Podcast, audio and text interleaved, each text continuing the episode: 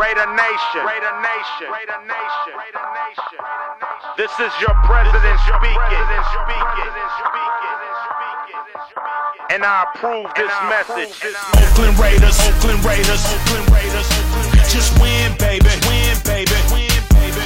We are the Oakland Raiders, Oakland Raiders, Oakland Raiders. Just win, baby, win, baby, win, baby. Don't no invitation. We are that Raider Nation. We rock that black and silver. We make them shake and shiver. We make them reconsider.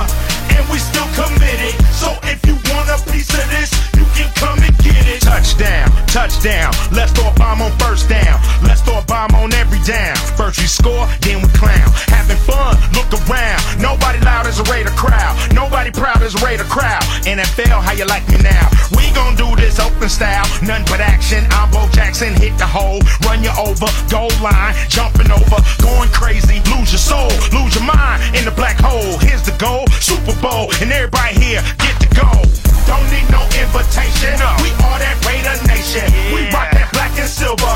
We make them shake and shiver. We make them reconsider. And we still committed. So if you want a piece of this, you can come and get it. Oakland Raiders, Oakland Raiders, Oakland Raiders. Just win, baby. Win, baby. Win, baby. We are the Oakland Raiders, Oakland Raiders, Oakland Raiders. Just win, baby. Win, baby. Beleza, galera? Sim, voltamos com mais um Raiders Brasil Podcast. Sim, nossa segunda edição na Casa Nova. Mais pra frente a gente vai colocar as outras edições para quem ainda não ouviu o nosso podcast. Mas vamos lá. Beleza, semana 14. Perdemos mais uma vez, 26 a 15. Mas tudo bem. Vamos lá na nossa apresentação aos nossos convidados de hoje mais uma vez. Iago Freisleber, dê seu boa noite, Iago. Boa noite, galera. Todos decepcionados, todos tristes, todos enfesados. Mas é o que é. É o que é. Não foi diferente do que o time apresentou no corpo da temporada. Então tem que engolir. É, infelizmente tem que engolir. E estamos também com Carlos Massari. Fala aí, Carlão. Bom dia, boa tarde, boa noite, galera. Estamos aqui para gravar esse podcast e falar dessa desgraça de exibição de, de domingo do Oakland Raiders. Pior exibição do time aí em muito tempo e num jogo decisivo. Foi. Estou batendo a cabeça na parede até agora, estou arrancando meus olhos até agora. Pior que é isso mesmo, cara. Todo mundo ficou muito decepcionado. Então é isso aí, galera. E vamos pro episódio.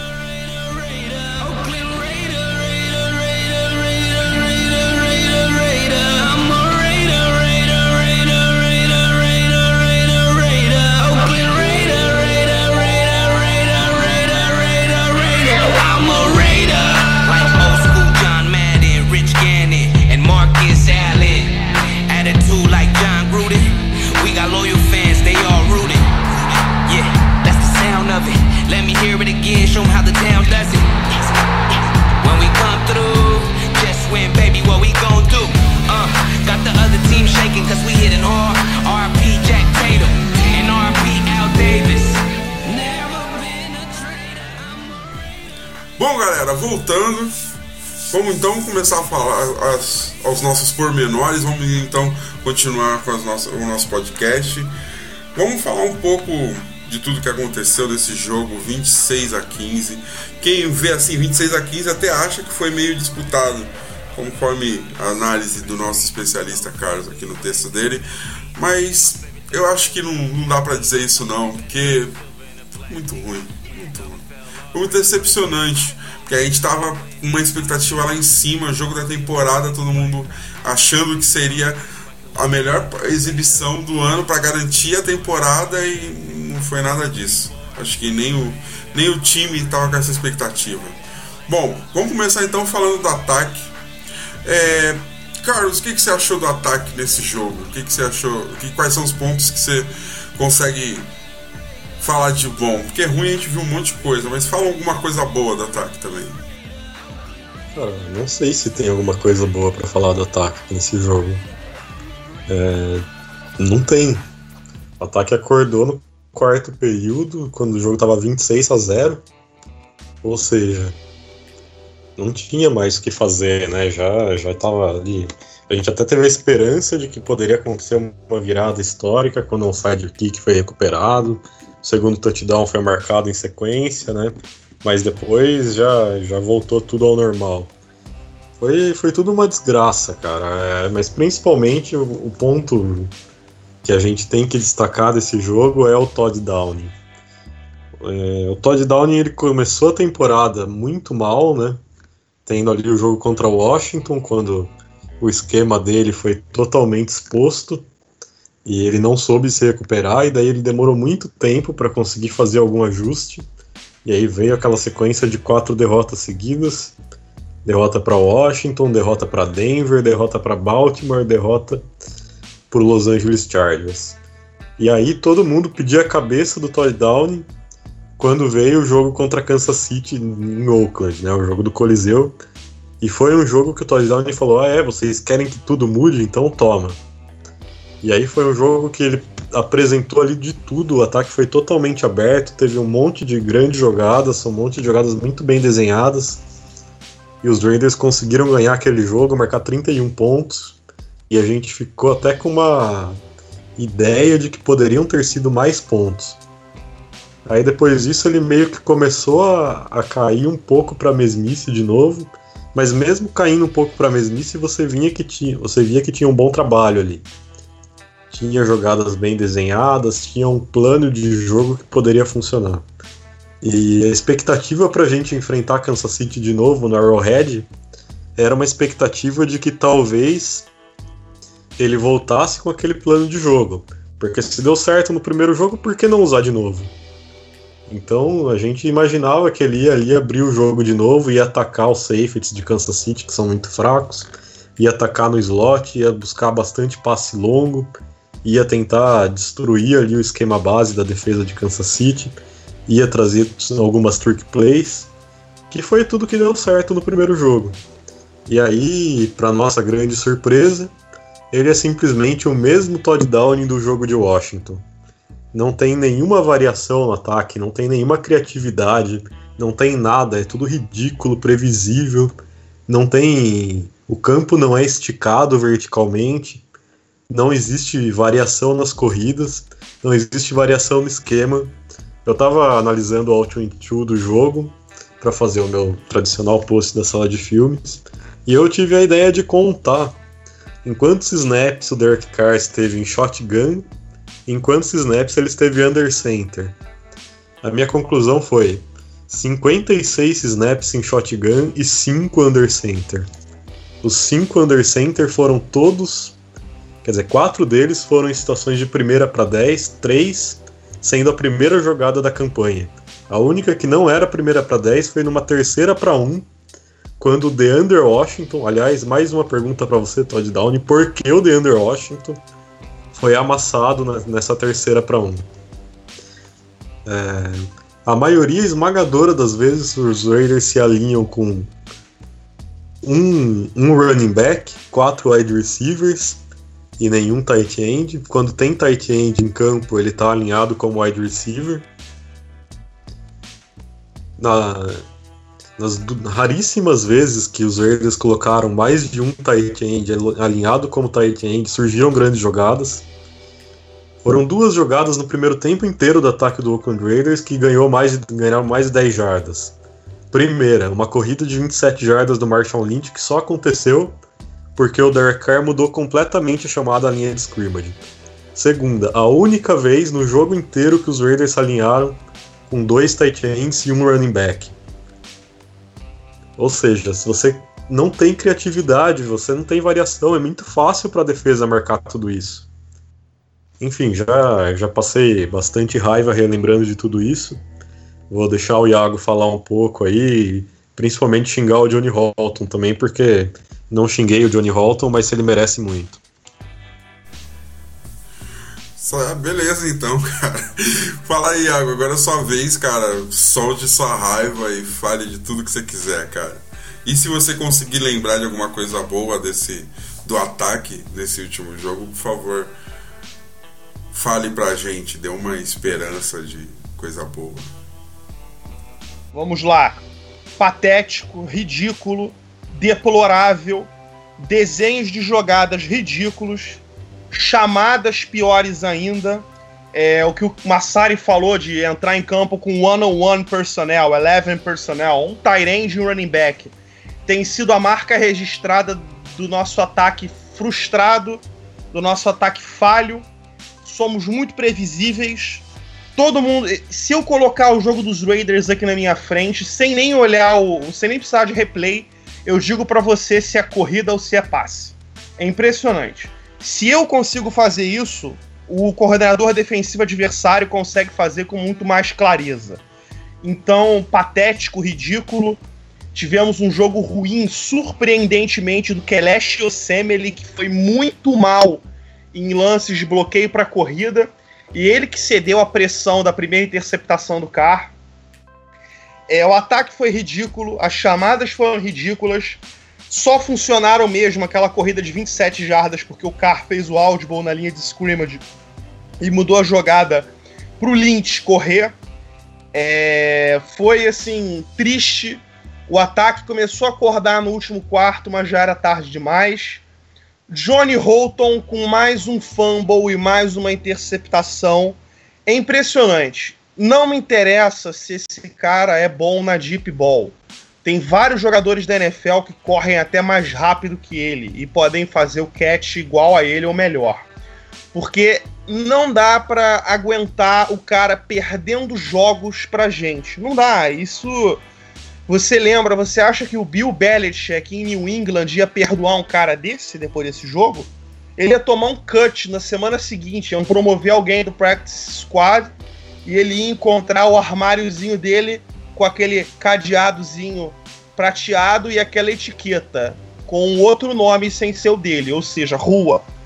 É, eu não entendo o que o Johnny Holton ainda faz no ataque, ainda faz no elenco. Pode dizer que ele é bom na deep ball, mas ele já entregou mais jogos do que ganhou pra gente. Me desculpa, mas o saldo com ele é muito negativo. É, o, no, a, o, nosso ataque não, ata não atacou as, def as deficiências da defesa deles. É, enfim, foi talvez aí um dos piores planos de jogo que o Downing montou na temporada juntamente com Washington e Denver. Ida, né? O jogo de ida de Denver. É realmente patético porque o time corre numa outside zone scheme quando tá o Marshall Lynch em campo, mas quando entra o Washington Richard, viram um inside zone. O adversário, que não é bobo nem nada, sabe disso. E é muito bizarro o seguinte, porque a gente tem três OLs ali no meio que é, ajudam muito a gente. Tem o Kelesh Osemele, o Hudson e o Gabe Jackson. O Jackson e o Osemele são mais é, funcionais fazendo o inside zone ou power, o gap scheme. Já o Rodney Hudson faz tudo bem, mas ele é muito bom no outside zone scheme. Ele consegue fazer aquele reach block, que o cara se coloca na frente do DL e vira de costas para o running back para justamente fazer o. escorar o, o, defensor do running back e deixar o running back passar em campo aberto. Então, é, não tem uma proposta de jogo que favoreça os talentos dos nossos jogadores. Somos uma salada de bons produtos, mas com gosto horroroso. Eu acho que essa é uma definição que eu acabei de tirar aqui da minha cachola, mas é, exemplifica o ataque, né? Somos um, uma salada de produtos maravilhosos, com melhor alface, com melhor tomate, com melhor cebola, mas o gosto é uma bosta. O gosto é uma merda. E a culpa é do cozinheiro. Quem é o cozinheiro? Todd Downing Jr. É, o Derek Carr, obviamente, não está na sua melhor forma, mas isso aí tem como avaliar também o grau de negatividade que se abateu sobre o time. É, ele foi contagiado por isso, ele também não está com aquele psicológico aventureiro, aquele cara que pulava por cima dos defensores em New Orleans, aquele cara que é, fazia até a read option. Eu lembro dele alguns jogos aí fazer até a read option, pegar a bola e correr para algumas jardas. Não vejo ele audacioso, não vejo ele é, arriscando. Vejo Derek Carr muito do back foot, não confiando na proteção. Enfim, um desastre. Cara, e assim, só pra lembrar, é, não sei se eu tô falando, se eu vi errado, mas aquele Newhouse, ele, ele tem medo de bloquear. Eu senti que, que assim, teve umas duas, três jogadas que ele dava um encost, encostava no DE que tava vindo, mas depois deixava o cara passar tranquilo, deixando uma pressão absurda no cara, assim, só pra, pra pontuar também. Eu não sei se vocês viram a mesma coisa ou se, ou se não. Você viu isso, cara, ou Iago? Eu não vi o All 22, quem tem quem viu foi o Massari. Vê se tu fala aí, cara. Cara, eu não vi nada especificamente contra o Newhouse. Ele não é um grande. um grande tackle, né? Ele é um tackle mediano aí pra NFL, mas o pior OL da, dos Raiders nesse jogo, como o Iago disse, foi o Kelesh Ozemene. Ele teve um jogo ali muito ruim, ele cedeu o primeiro sec do Carr, ele cedeu a pressão no, no lance da primeira interceptação do Carr, que aliás, apesar de existir a pressão, é, erro de calor lançar uma bola enquanto tem um cara caindo na sua cabeça, né? Mas. Pô, aquilo foi ridículo, cara. Foi ridículo. Ele jogou a bola pro alto, assim. Interceptem minha bola, por favor. Mas só para complementar um pouco a questão da, dos Raiders não atacaram a, as fraquezas dos Chiefs, dois dados que são muito bizarros. Primeiro dado, Kansas City, quando os quarterbacks adversários têm os safeties dele, deles como alvo. Trigésima pior defesa da NFL. Quantos passes na direção dos safeties os Raiders tentaram no primeiro tempo? Segunda questão. Kansas City, quando os quarterbacks adversários têm como alvo o slot corner deles. 31 pior defesa da NFL. Quantas vezes no primeiro tempo os Raiders tiveram como alvo o slot corner dos Chiefs? Duas. O Todd Downey, o que, que ele tá pensando, cara? Ele quer ganhar o, jo o jogo do jeito mais difícil? É tipo, não, eu não quero. Não quero explorar as fraquezas dele. Ganhar assim é muito fácil. Por favor, vamos, vamos ganhar do jogo mais, do jeito mais difícil, né? Porque. Será que ele, que ele estuda o adversário, cara? Essa é uma questão, cara, porque não é possível. Sinceramente, não é possível. Porque não é o primeiro jogo que tem esse, esses, essas, esses absurdos, né? De, de, de, tipo, a, a maior fraqueza do time dos caras é o, lado, o corner do lado direito, por exemplo. E a gente mandava sempre pro lado esquerdo, algumas coisas assim. É exatamente isso, cara. Não, não existe preparação para atacar as fraquezas do adversário. Eu não sei se o Todd Downing ele não se prepara para o adversário, se ele tem uma convicção muito grande do sistema dele. Então ele pensa, cara, meu sistema é bom, vai funcionar contra qualquer adversário, não preciso me preparar para. E aí, obviamente, acaba fazendo esse tipo de, de plano de jogo ridículo ou se ele simplesmente tá tão perdido que ele não consegue nem reconhecer esse tipo de coisa. Que qualquer um reconhece. Você não precisa ser nenhum expert em X and O's para você descobrir que, que a fraqueza do Kansas City são os safeties, por exemplo. E, e no jogo do Coliseu funcionou muito bem atacar os safeties. Só que dessa vez simplesmente não, não houve isso. Eu não sei o que acontece. Eu sinceramente não sei por que o Todd Downey se recusa a, a fazer coisas básicas. É, não existe como. Não, a gente discutiu no podcast passado que talvez se ele continuasse, né, se o time postasse aí 30 pontos em cada jogo, o que o Todd Downey fez fez no domingo, eu acho que assinou a carta de demissão dele, independente de, do que aconteça nos últimos três jogos. É, esperança geral, né, cara? Essa é a esperança geral que já foi, né? Já foi. O, o sonho de todo mundo é que troque todo o coach staff, na boa. Do Jack Del Rio até o coordenador defensivo e coordenador de ataque, mas pelo, pelo menos o Downey já foi, cara, na boa. Tem por que continuar. E sendo que a nossa maior deficiência no ano passado não era o ataque, não era o coordenador do ataque, né? Você concorda, Iago? É, na verdade o Musgrave não foi demitido, né? Como a gente, como como estão falando por aí. O contrato dele expirou e não foi renovado. Tiveram o medo de perder o Downing para outro time, porque o Downing estava com um nome muito quente no mercado. Pô, o cara que desenvolveu o CAR, pô, o cara que colocou o CAR como é, candidato a MVP da liga. E o Jack Del Rio, acredito que é assessorado pelo Derek Carr, até porque o Downing é amiguinho do, Dar, é, do cara, é parceiro é, falou o seguinte: pô, vamos deixar o velho ir e ficar com o prodígio aqui. Porque nunca se sabe, né? Vai que o cara é prodígio mesmo, que o cara é sinistrão, e a gente tá perdendo aqui, deixando esse cara aqui. E, e o Musgrave não é um cara que dá muita oportunidade, que não dá muita liberdade pro Car. Vamos escolher ficar com um cara novo. Erramos. Grosseiramente erramos. O cara não estava preparado o cara não tinha o feeling. Assim, pode até ser que ele um dia se torne um bom técnico.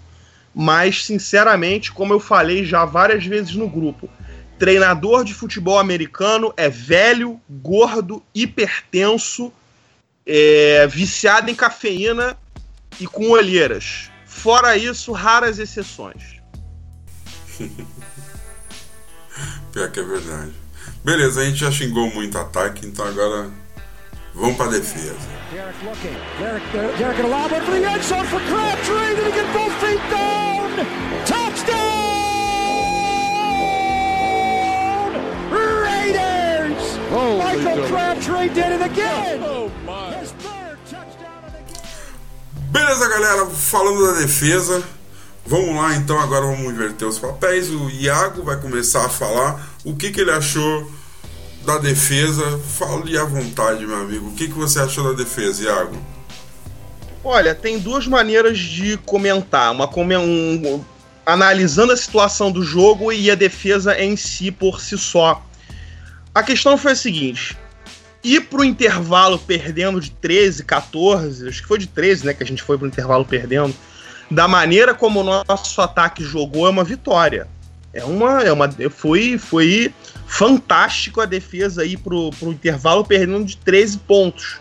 Da maneira que o nosso ataque andou em campo. 16, cara. 16, mesmo assim. É. Ir pro, ir pro, pro vestiário perdendo só 16 pontos. A defesa foi o que ela foi o ano inteiro. É, prevent, cuidado, cuidado para não tomar big play, cuidado para não tomar big play. Tomou. Tomou porque os nossos corners são horrorosos. O Kerry não conseguiu defender o Albert Wilson. O McDonald não conseguiu defender o, o Tyreek Hill. O Sean Smith não conseguiu defender o Travis Kelsey. A gente tomou muita, muito, muito passe longo. O Kareem Hunt conseguiu correr bem. A nossa DL só funcionou no pass rush. A, run a nossa defesa contra a corrida não foi boa. Inclusive, o Kareem Hunt passou, pra, passou de 100 jardas, 116, se eu não me engano. É, então nós não ganhamos a line of scrimmage. A única coisa que deu um alento foi a pass rush entrando a partir de determinado momento do jogo, com o Bruce Irving e com o Khalil Mack forçando o Alex Smith a, baixar os olhos e se mexer no pocket. Bruce Irving teve três sacks, se eu não me engano, e um, acho que é, foram três sacks para ele o Carl Joseph conseguiu uma interceptação que pode ter, vamos dizer assim, dar uma confiança a mais para ele seguir em frente, que ele está tendo uma temporada muito mediana para alguém que esperava um grande pulo, um grande salto, mas eu acho que isso tem a ver também com a qualidade dos jogadores ao entorno dele, que é muito baixa. Então, assim, a defesa não me surpreende ceder 26 pontos para o Kansas City Chiefs. Podia ter sido muito mais. O Demetrius Harris dropou um touchdown claro antes da, da interceptação ali do Carl Joseph. É, os caras poderiam ter socado uh, o, o, placar, como o New England fez, só que a defesa trocou é, pressão por eficiência, por pontos. Tem sido assim a temporada inteira. É bend but don't break, é, enverga mas não quebra. Então, assim, como é que, que eu posso dizer? A defesa foi igual, que nem foi todos os outros jogos. Eu queria acrescentar aqui que eu vim aqui com um novo termo para defender, para definir a nossa defesa. É uma defesa banguela, é uma defesa que não morde, que não incomoda, que não se impõe, que não que não cisca, que não que não faz, que não incomoda o ataque. É uma defesa que senta, que espera o ataque se definir, perde jardas, perde tempo no relógio mas prioriza a red zone. Então é aquela coisa, vamos deixar os caras marcharem até a red zone e lá a gente tenta se garantir segurar field goal. E foi o que a defesa fez esse fez o jogo inteiro. Acho que foram só dois touchdowns e um monte de field goals aí que a gente tomou, mas é o menos pior dos casos.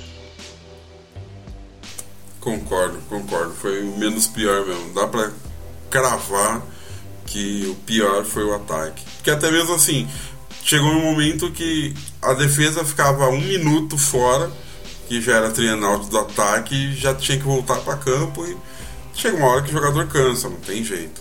Mas Carlos, fala você, irmão, o que, que você achou da nossa defesa, mano? A mesma coisa que eu disse sobre o Downey vale um pouco pro John Pagano. Parece que ele quer ganhar o jogo do jeito mais difícil.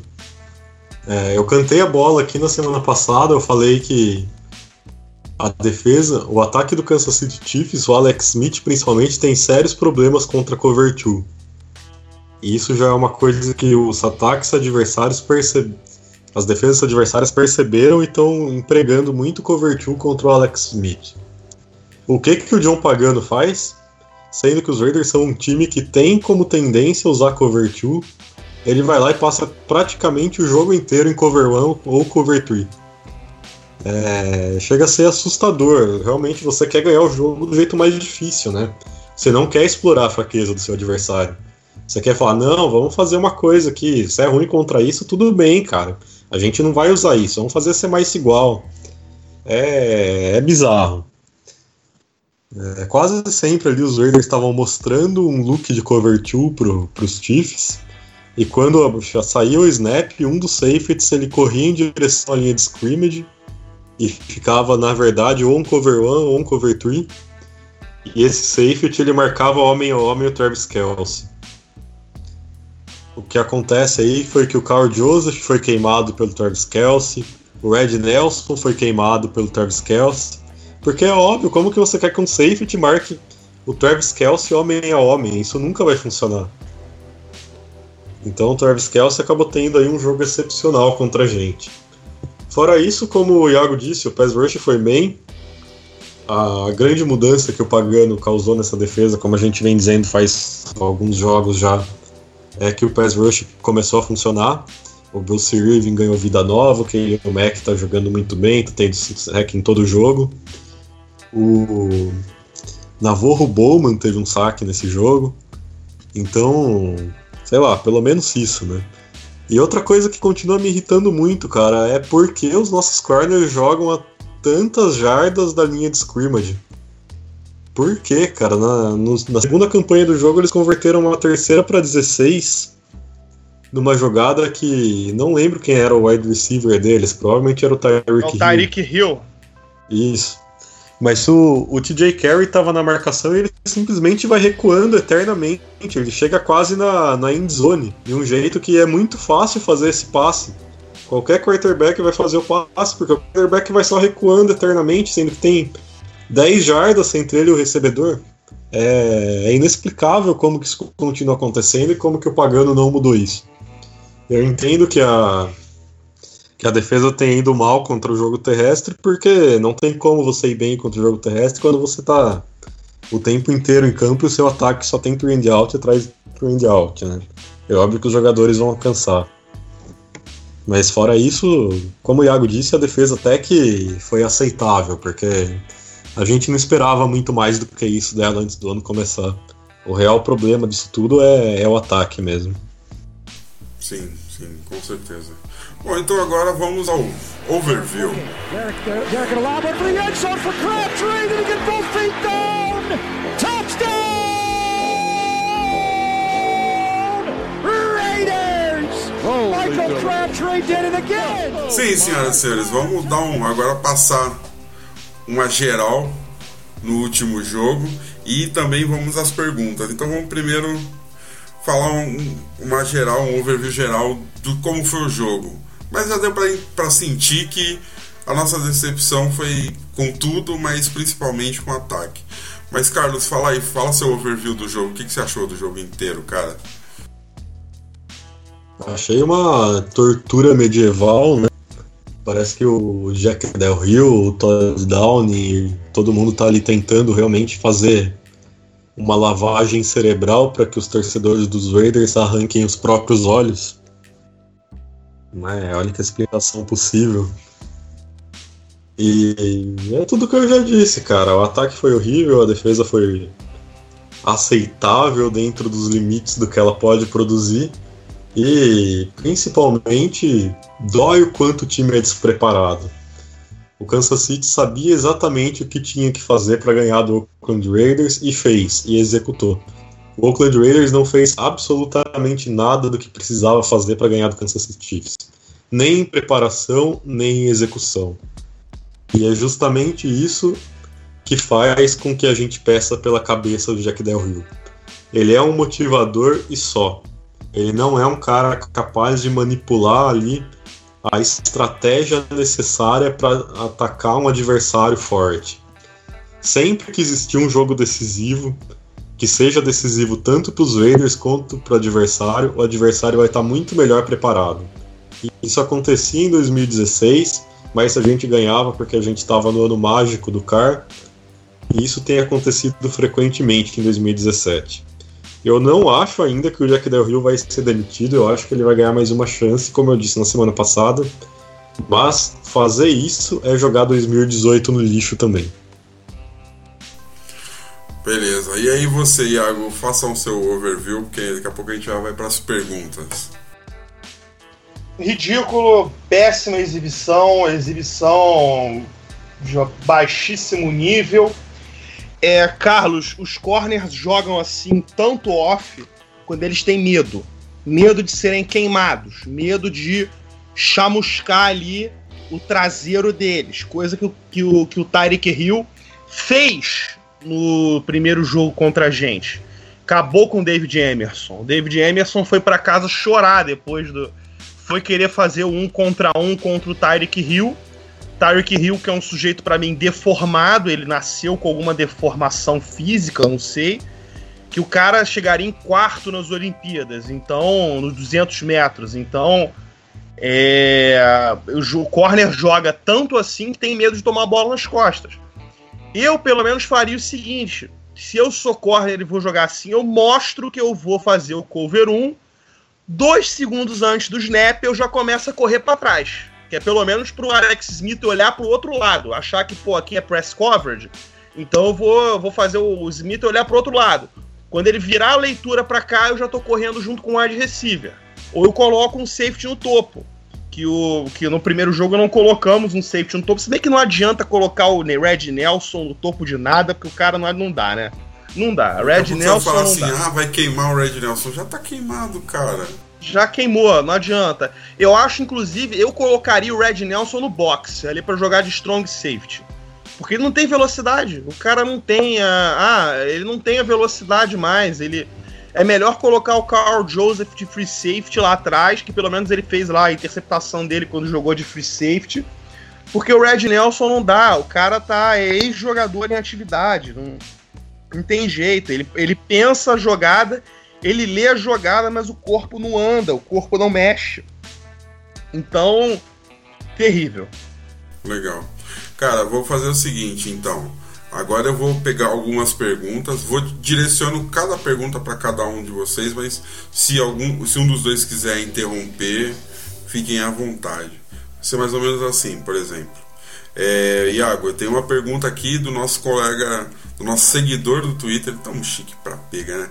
Nosso seguidor no Twitter, George Jerônimo, ele perguntou assim: O que levamos de positivo e de negativo dessa temporada? Então, vamos lá. Positivo, olha. positivo vai ser complexo. Agora você me pegou. Positivo Tá, vamos lá. Positivo nessa temporada é o seguinte. Pô, não sei, cara. Não dá, não dá. Você vê alguma coisa positiva, Carlos? Ah, não, positivo eu lembro. Pelo menos o Crabtree deu umas porradas no, no bandido lá do Talib. A única coisa positiva da temporada é essa. O ladrão de colares, né? Trombadinha. É. E de negativo? Cara, eu acho que de positivo algumas contratações que funcionaram. O Jared Cook é um tight end que, que pode ser muito útil como coordenador ofensivo decente. E a mesma coisa vale para o Cordarrelle Patterson como wide receiver. Quero muito ver esse ataque com, todos, com todas essas peças e um coordenador ofensivo decente. O Bowman É. também, né? Eu acho que, que de positivo é isso, cara. Não tem muito mais o que se dizer de positivo, não. Legal. Vamos lá, e, e, e de negativo, Iago? Bom, negativo eu vou tentar resumir, né, que é para ficar bem, bem claro isso. A questão é a expectativa e o resultado, né? Quando forem olhar, obviamente a temporada não acabou, então não dá para dizer qual, vai, qual é o nosso recorde mais justo. Mas quando olharem, vão perceber o seguinte, todos os resultados. Isso nosso saudoso Vitor colocou lá no grupo do Facebook. Em vários jogos, a defesa conseguiu segurar o ataque adversário para menos de 24 pontos. 21, 22, 18, 16, como foi contra Denver, 17 contra San Diego, contra, contra os Chargers. E o ataque não cumpriu a sua expectativa. Todo mundo sabia no começo da temporada que isso ia ser um time levado pelo ataque. Todo mundo esperava que o ataque é que ia botar a defesa em condições de fazer o que ela sabe fazer de melhor, que é pass rush, Khalil Mack, Bruce Irving, blitz, blitz, blitz e é, ganhar o jogo na base da pass rush, que é a única coisa que essa defesa sabe fazer quando tem os jogadores lá, o Mack e o Irving, e talvez tá, uma blitz ali com o Joseph, com o Bowman, agora que tem blitzado muito bem ultimamente mas vão olhar pro ataque e vão dizer: ei, a culpa é tua, cara. Tanto é que quando os jogadores ficaram revoltados com a demissão do Norton, obviamente o Norton não foi demitido por um trabalho de um ano só. Ele foi demitido por um trabalho ruim de dois anos e três quartos. Então, é, o- a galera olhou um pra cara do outro e falou: peraí. O combinado foi o ataque carregar esse time e a defesa aproveitar de situações em, de óbvias de passe e correr atrás do, do, do QB. Então, assim, é negativo, o ataque todo caiu de nível, o CAR caiu de nível, a OL caiu de nível. É, os, os nossos change of pace backs, o Richard e o DeAndre Washington, caíram de nível. Os wide receivers voltaram a dropar a bola. Ano passado, o Cooper é, meio que tinha corrigido esse problema de drop, né? Pelo menos limitado. Óbvio que ele vai dropar uma ou outra a qualquer hora. Mas ele tinha reduzido muito da temporada de rookie dele, o número de drops. É, nossa segurança de bola, nossa, fumbles, sofrendo muitos fumbles em comparação ao ano passado. Realmente, olha, que nhaca, cara, que nhaca. Era melhor ter mantido o velho e deixado Downing ir embora como coordenador ofensivo de algum outro time. Fosse Cleveland, fosse qualquer outra coisa, era melhor ter deixado o velho chato do que apostar no novinho. É. Vamos, vamos lá, continuando as perguntas. Agora para você, Carlos. O George, do Grupo Sério, perguntou: Quais as principais deficiências do time? Isso a gente acabou de levantar. E quais medidas tomar para melhora, melhorar o retrospecto do time a curto, médio e longo prazo? Essa pergunta é um pouco complexa, mas vamos lá. Principais deficiências para mim são duas. Um, comissão técnica. Como eu disse, o Jack Del Rio ele não é um cara capaz de preparar questão de jogo, ele não é capaz de notar quais são as fraquezas do adversário, ele não é capaz de, de fazer ali um ex and O suficientemente bom para ganhar de ninguém. E o Todd Downing, acho que a gente já falou o suficiente dele nesse programa. Segunda deficiência é a secundária. É, você tem ali o TJ Carey, que é um slot corner competente, tendo que ser forçado a ser o corner número um do time. Você tem ali o Sean Smith, velho, completamente sem velocidade, completamente incapaz de continuar jogando. E você tem ali o Dexter McDonald, que também não tem nenhuma condição de jogar na NFL. E esses são os únicos três cornerbacks saudáveis do elenco. Ou seja, não tem como você vencer. A não ser que seja em tiroteio, a não ser que o pass rush seja ali monumental. Porque qualquer quarterback vai abusar dessa secundária. Né? Você tem ali o Garon Cole lesionado, o Obi Melifon que ainda não, não se recuperou direito, sei lá, porque ele não entra em campo né? como safety. Você tem o Red Nelson que é velho, né? É quase uma múmia andando em campo. E você tem o Luane que ainda está muito cru para jogar na, na NFL. Ou seja, só sobra o Joseph de safety aceitável. É muito complicado essa secundária, mas muito complicada mesmo. Como melhorar? Então, primeiro passo: renovação completa da comissão técnica. Todo mundo que está lá vai embora e vamos montar uma comissão técnica boa de verdade. É, vamos colocar ali um head coach experiente, comprovadamente vencedor, e trazer mentes muito boas tanto para o ataque como para a defesa que consigam desenvolver todo o potencial desse time.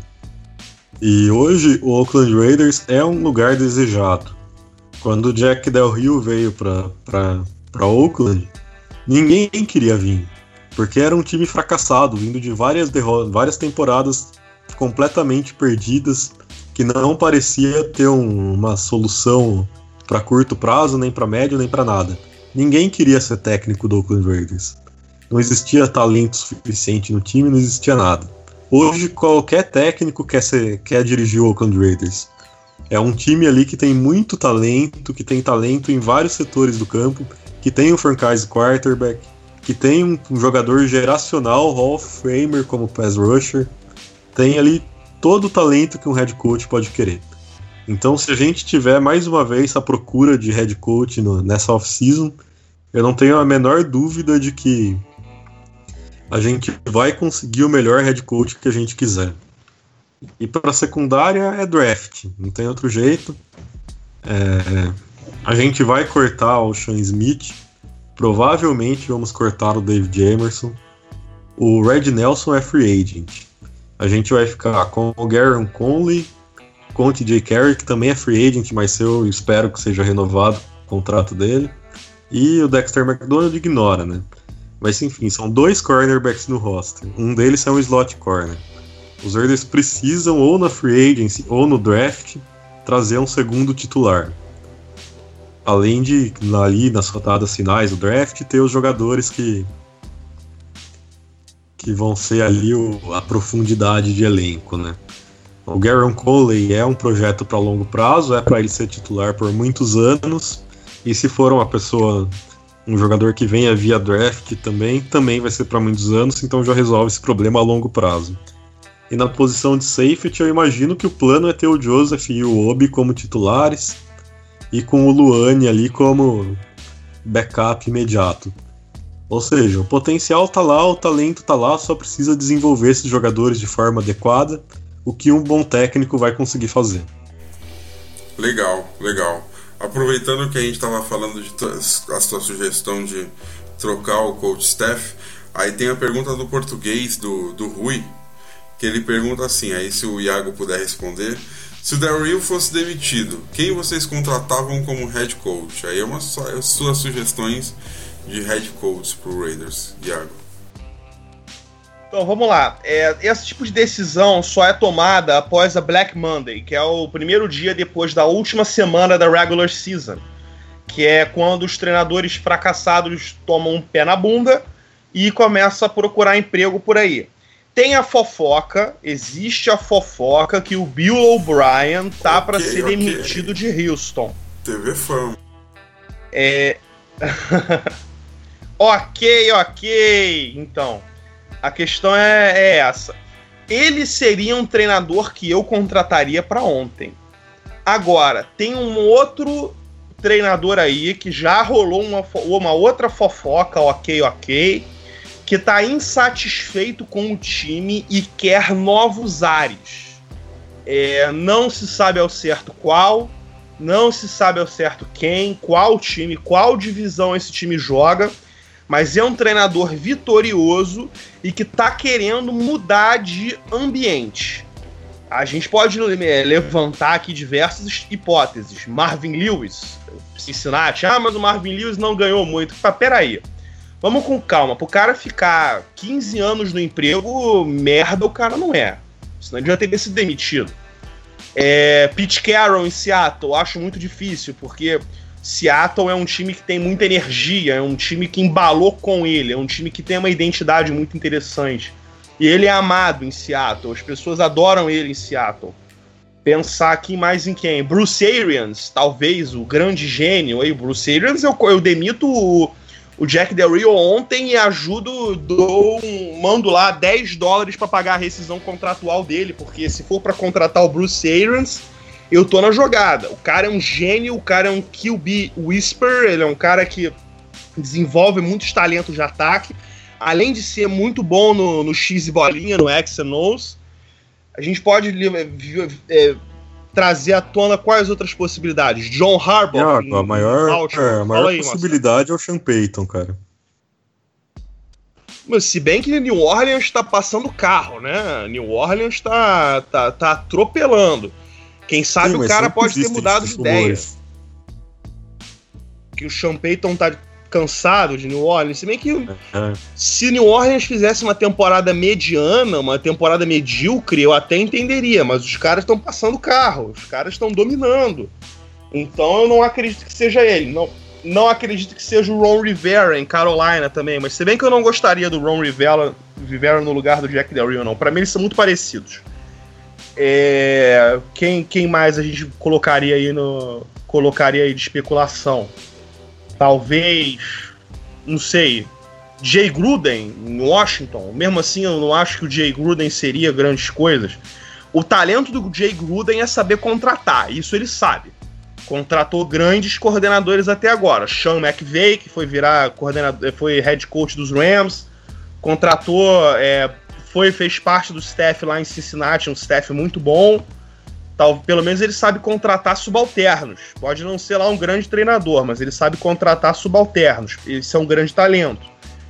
É, eu não consigo imaginar outros aí, não. Não tem aquele, tá... aquele irmão Harbour no... que foi para o college? Ah, mas ele não sai do college. Ele não, não sai do college. Não. Inclusive a fofoca, ok, ok, é que estão estão querendo, que Michigan tá querendo fazer um contrato vitalício com o Harbaugh. Caraca. Uma coisa desse nível. Muita grana, muita grana, muita grana pro cara morrer treinando Michigan. É isso. Tá maluco. Tá maluco. Pra coordenador ofensivo, a gente teria que investigar muitos staffs. É, obviamente, a gente gostaria de um cara que já foi experiente. É, eu li esses dias no Silver and Black Pride, mas para coordenador defensivo, não para ofensivo. Coordenador ofensivo, quem é que eu imagino aí? Mike McCoy é um cara experiente que conhece o Del Rio. Teve alguns anos bons ali em Denver em, em, com o Peyton Manning e pouquinho em San Diego. É, quem mais? Frank Wright, que foi coordenador ofensivo do Mike McCoy em San Diego numa temporada muito boa do Rivers. Quem mais a gente pode pensar? É, treinadores ofensivos que queiram um repeteco aí de, de, de head de, de, de offensive coordinator. Não sei. Eu, sinceramente, se o Massari puder me ajudar nessa daí. É, talvez o cara de Buffalo seja demitido, Rick Dennison, por causa das cagadas lá com o Tyrod Taylor e o Nathan Peterman. Muito embora eu tenha achado que a culpa foi do, do McDermott, head coach deles. Josh McDaniels não larga o cargo de OC de New England por um outro cargo de OC em qualquer outro lugar. Ele só sai dali para virar head coach, que nem o Matt Patricia no lado defensivo. Agora, no lado defensivo, dá pra gente imaginar, por exemplo, um cara como Mike Patney, que foi head coach de, dos Browns montou uma defesa muito boa em Buffalo, na época eles tinham uma defesaça, montou também uma outra defesa muito boa nos Jets, quando era com o Rex Ryan, que era coordenador ofensivo do Rex Ryan. Aprendeu muito com o Rex Ryan e soube aplicar isso no, no, em Buffalo. A defesa dele na época de Cleveland não era uma defesa ruim, apesar do nível de talento ser bem abaixo do que era hoje. Naquela época eles não tinham jogadores de qualidade e rendiam. Que é isso que para mim o bom técnico faz. Ele faz um, ele transforma um time ruim num time médio e um time médio num time bom. Para mim esse é o grande é o grande a grande característica do bom técnico. Tem o staff de Dallas que tá, tá se tendo aí como, como uma grande decepção. Eu gosto muito do Rod Marinelli. Se a gente for olhar o, o, o elenco defensivo de Dallas, de bom mesmo, o DeMarcus Lawrence só agora. O Sean Lee sempre foi um ótimo linebacker. Tanto é que na época que ele machucou e estava em baixa, se eu fosse GM dos Raiders, eu tentaria um trade, porque ele é aquele middle linebacker que a gente sempre precisou.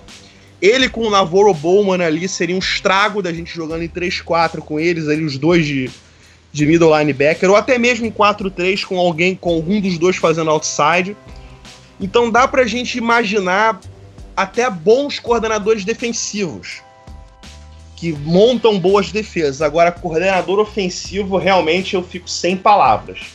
A gente vai ter que olhar é, setores de campo que rendam bem e mesmo assim isso não é garantia de nada. A gente poderia olhar para o treinador de running backs de Kansas City. Os running backs de Kansas City sempre rendem. Mas a questão é, o cara pode ser um bom treinador de running back, mas o coordenador ofensivo, sei lá que ele é bom?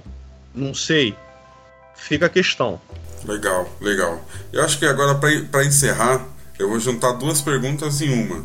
O português Rui e o Luiz Felipe, eles perguntaram assim, mais ou menos assim, né? Mas tudo relacionado ao, ao nosso QB por que o Car tá com medo de fazer longa, lançamentos longos esse ano?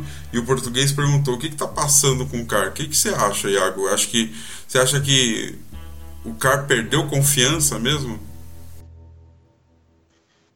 Perdeu confiança, muita negatividade. Você vê pela linguagem corporal dele em campo, muito frustrado. É, o cara dá. Tá, tá, o Car tá ficando igual o Rivers. O Car tá ficando nervosinho igual o Philip Rivers.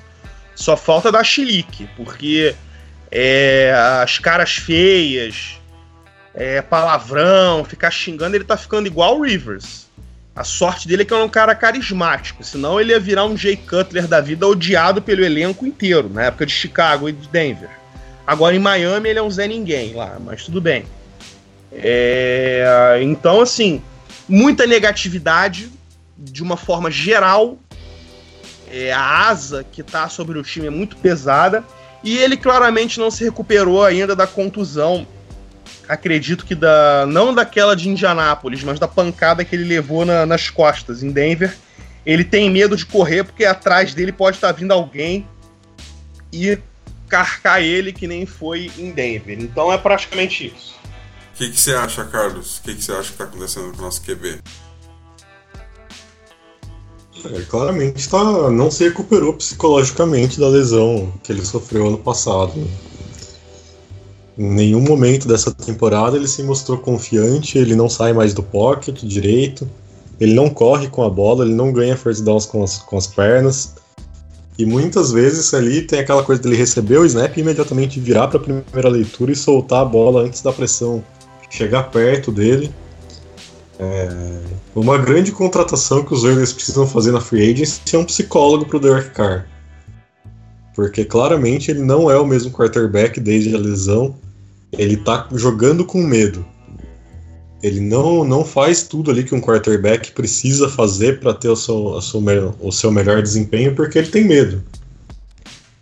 E acho que não é nem coisa da lesão nas costas dele, porque a própria lesão das costas contra Denver aconteceu já por ele estar tá agindo desse jeito. É uma jogada que ele tá ali num. Se eu não me engano, foi um bootleg que ele fez. E ele ficou com muito espaço e ele tinha o Jared Cook completamente livre na jogada. E por algum motivo relacionado com essa falta de confiança, ele não quis fazer o passe. E aí ele segurou a bola e sofreu a pancada nas costas. Então tudo, tudo que acontece com o card negativo nesse ano tem a ver com a falta de confiança gigantesca dele. Acho que tem uma parte que tem a ver com o Todd Downing também, com todo o desenho horrível do ataque. Mas o fato é que o desempenho do Carr caiu muito porque o psicológico dele está claramente abalado pela lesão. Legal, legal, legal. Bom, então essa foi a nossa visão do último jogo. O que a gente fez foi lá para trás. Agora vamos pro próximo jogo.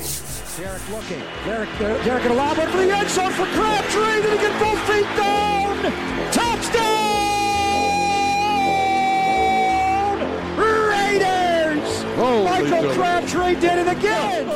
Sim, senhoras e senhores, chegamos ao próximo jogo em Oakland, no Oco Coliseum, contra Dallas Co- Cowboys no Sunday Night. No Sunday Night Football. Vamos lá, senhores. Qual a perspectiva dos senhores para esse próximo jogo? Lembrando que assim, hoje a gente já está na posição 12 do draft. Se a gente continuar perdendo, dá para dar uma diminu- abaixada na escolha do draft e, e contratar jogadores melhores. Ou a gente segue ganhando, ganha o próximo, ganha o próximo, ganha o próximo e chega na última rodada com esperanças em vão, esperanças que não vão chegar a lugar nenhum de ir pro playoff. E aí já tá legal que os senhores respondam isso também, essa, essa reflexão, o que fazer daqui para frente. Carlos, por favor, você comece. Perspectiva pro próximo jogo e pro final da temporada. Perder na NFL de propósito não existe, né? A não ser que seja para derrubar técnico, que seja alguma coisa assim. Mas a gente Que viu é uma até o New. York Giants. Que é uma possibilidade, perder para derrubar o Jack Del Rio. Sim, mas a gente viu até mesmo o New York Giants com toda aquela questão do Ben McAdoo vindo, indo para Oakland fazendo um jogo muito competente e se doando em campo. Então, perder de propósito, os Raiders não vão. Se é possível que, que esse jogo contra Dallas eles ganhem. O Jack Del Rio falou na coletiva que que ele estava revoltado com a atuação do time, que o time inteiro estava revoltado com a atuação do time. E foi a primeira vez que ele falou alguma coisa desse tipo, que ele pareceu tão nervoso, que ele pareceu tão insatisfeito. Ele falou que ele queria uma mudança radical de postura para o próximo jogo, inclusive de agressividade. Que ele queria ver o ataque sendo muito mais agressivo, o Carr sendo muito mais agressivo, e o time todo entrando com uma postura muito diferente. Como eu digo sempre, minha como eu digo curiosidade- sempre, como eu digo sempre, mais violência, por favor. Só isso que eu peço. Com certeza. A minha curiosidade para esse jogo contra Dallas é se isso vai ter efeito real. Se, se de alguma forma o time vai ser mais agressivo, se o Derek Carr vai ser mais agressivo, se o plano de jogo vai ser mais agressivo. É possível ganhar, é um jogo em casa, o Dallas Cowboys não tá numa grande temporada, tá ali com sérios problemas, muito provavelmente não vai para os playoffs, a situação deles é mais complicada ainda do que a nossa. Ou seja, é viável e que se a gente ganhar vai deixar a gente ali com 7-7, que a gente vai pensar, ah, talvez ainda dê, só pra gente quebrar a cara de novo logo em seguida. Verdade. Lembrando que o Dallas Cowboys, meu amigo, tá 7-6. Sim, ele tá 7-6, mas o Philadelphia Eagles lidera a divisão com 11-2, né? Já, já ganhou a divisão. E os times da, da NFC pro Wild Card estão bem melhores. Então o Dallas não tem mais chance de ganhar a divisão e tá acho que dois jogos atrás do Wild Card. A situação deles para ir pros playoffs é, é mais complicada do que a nossa. Entendi, entendi, entendi. Bom, Iago, só. Ah, você quer passar seu palpite pro jogo, Carlos? Ó, semana passada eu fui otimista aqui, deu errado, né? Eu vou tentar fazer uma psicologia reversa aí, cara. O jogo vai ser 35 a 10 pro Dallas Cowboys. Que isso, mano, não precisa tanto não, cara. Mas beleza. Beleza então, Carlos, muito obrigado. Agora é sua vez, Iago. Sua perspectiva pro próximo jogo e pro final da temporada. Vamos lá, Dallas vem de duas vitórias. Washington e Nova York, duas vitórias dentro da divisão. Isso já dá um saborzinho no desempate. Amigo meu que torce pro Dallas já mandou recado aqui pediu pra gente entregar o jogo. Mas não dá para entregar jogo na NFL porque os jogadores têm incentivos no contrato de produtividade. O cara que entrega jogo tá perdendo dinheiro para a família dele. A carreira do jogador é muito curta, então é, tem jogador que recebe por sec, tem jogador que recebe bônus por tackle, tem jogador que recebe bônus por catch, por touchdown catch, por corrida. Enfim, então é, isso não vai acontecer, não acredito que aconteça. E dentro de casa, com a galera gritando, é difícil também. É, pode ser aí, tem, tem essa temporada e tem a próxima, como últimos jogos em Oakland. Então não vai entregar o jogo. Agora, pensa no Dez Bryant indo contra o Dexter McDonald. Pensa no Terrence Williams indo contra o é, TJ Carey. Pensa no Cole Beasley indo contra o Carl Joseph. E pensa no Jason Witten indo contra o Red Nelson. Eu realmente fico maluco, quero chorar. Porque é, é muito triste. É uma situação, um, todos os matchups favorecem eles. É, não tem como. Como E a OL deles ainda é boa. Ainda tem o lance do, do Alfred Morris correndo. A gente vai ter que parar o jogo corrido deles e forçar os caras irem pro passe. O Elliott tá fora, mas o Morris é um bom running back. E a OL deles deixa tudo sempre mais fácil. Então, sinceramente, é torcer para dar uma diarreia mental ali no Prescott, é torcer para sei lá, para um milagre, porque eu realmente não vejo a gente ganhando esse jogo. Eu vejo a gente ganhando só um jogo daqui para frente, que é o jogo contra, contra os Chargers em Los Angeles, porque o Rivers vai ainda entregar esse playoff pra, de, de, de Los Angeles e eu, eu acho que vai entregar contra a gente.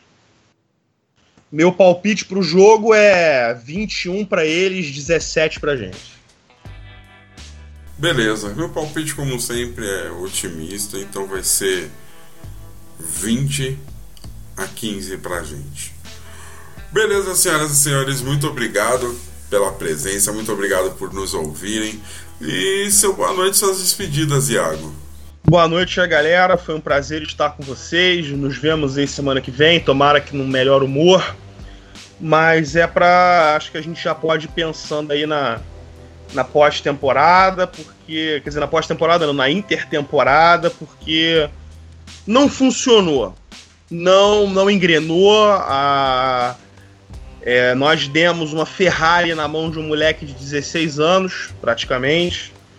Não funcionou, o time se atropelou, o time atropelou, vamos dizer assim, o esquema não funcionou, não entrou, não entrosou e é isso aí. Isso aí, isso aí. Carlos, por favor, já vimos coisas muito piores. Já vimos coisas piores, isso é verdade. Mas tá muito ruim de ver hoje também. Isso também é uma verdade. Beleza, Carlos, sua despedida também, amigo. Fala aí. Bom, agradeço a todo mundo que escutou a gente, que teve a paciência para não arrancar as, as, orelhas depois de passar pela sessão de tortura de ouvir a gente falando sobre o jogo depois de ter assistido ao jogo. E é isso aí. Até a próxima. Espero nunca mais precisar gravar um podcast de forma tão raivosa. Com certeza, com certeza. Beleza, galera, muito obrigado pela presença de todos. Lembrando que nosso podcast está hospedado no raidersbrasil.com.br, o maior portal ou único portal brasileiro a respeito do Oakland Raiders, do Raiders em si. É, Sigam-nos no Twitter. Cada um de nós também temos os nossos Twitter pessoais, que também gostaríamos que os senhores seguissem, para que acompanhem as nossas notícias também. E leiam as colunas do Massari, porque as colunas do Massari são sempre muito interessantes. Lembrando que quarta-feira tem a, a, sala de vídeo e às segundas tem o resumo do último jogo. Falei besteira, ô Carlos? E às sextas tem o pré-jogo, né? É exatamente isso, cara. Pré-jogo eu não sei o que faço, mas a, na segunda tem o, pré, tem o pós-jogo e na quarta tem a sala de filme. Legal, legal, é isso aí. Então, senhores, muito obrigado e hoje, só amanhã agora. Valeu, galera. Muito obrigado. The autumn wind is a pirate, blustering in from sea. With a rollicking song, he sweeps along, swaggering boisterously. The autumn wind is a raider, pillaging just for fun. He'll knock you round and upside down and laugh when he's conquered and won. Raider Nation, let's go, let's go. Raider Nation, let's go, let's go.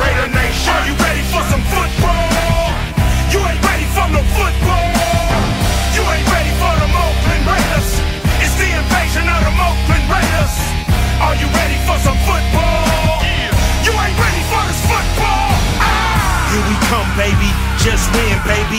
Feel the storm of the cold autumn wind, baby. It's the Oakland Raiders. Get your mouthpiece. You in the black hole with the black beast. This ain't black gold, this is black silver.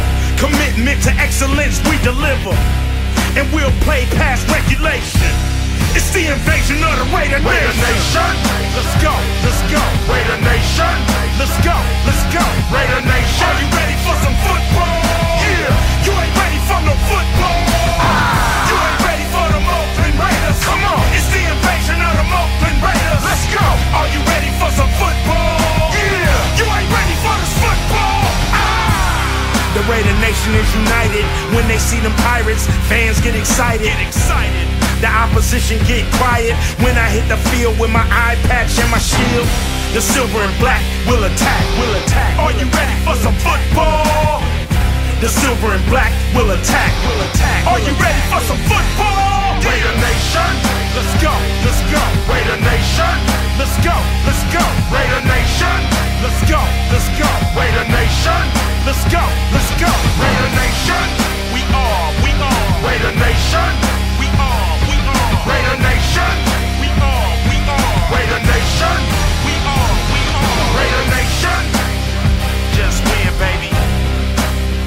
Just win, baby. Just win, baby. Just win, baby. Just win, baby. Just win, baby. Just win, baby. Just win, baby.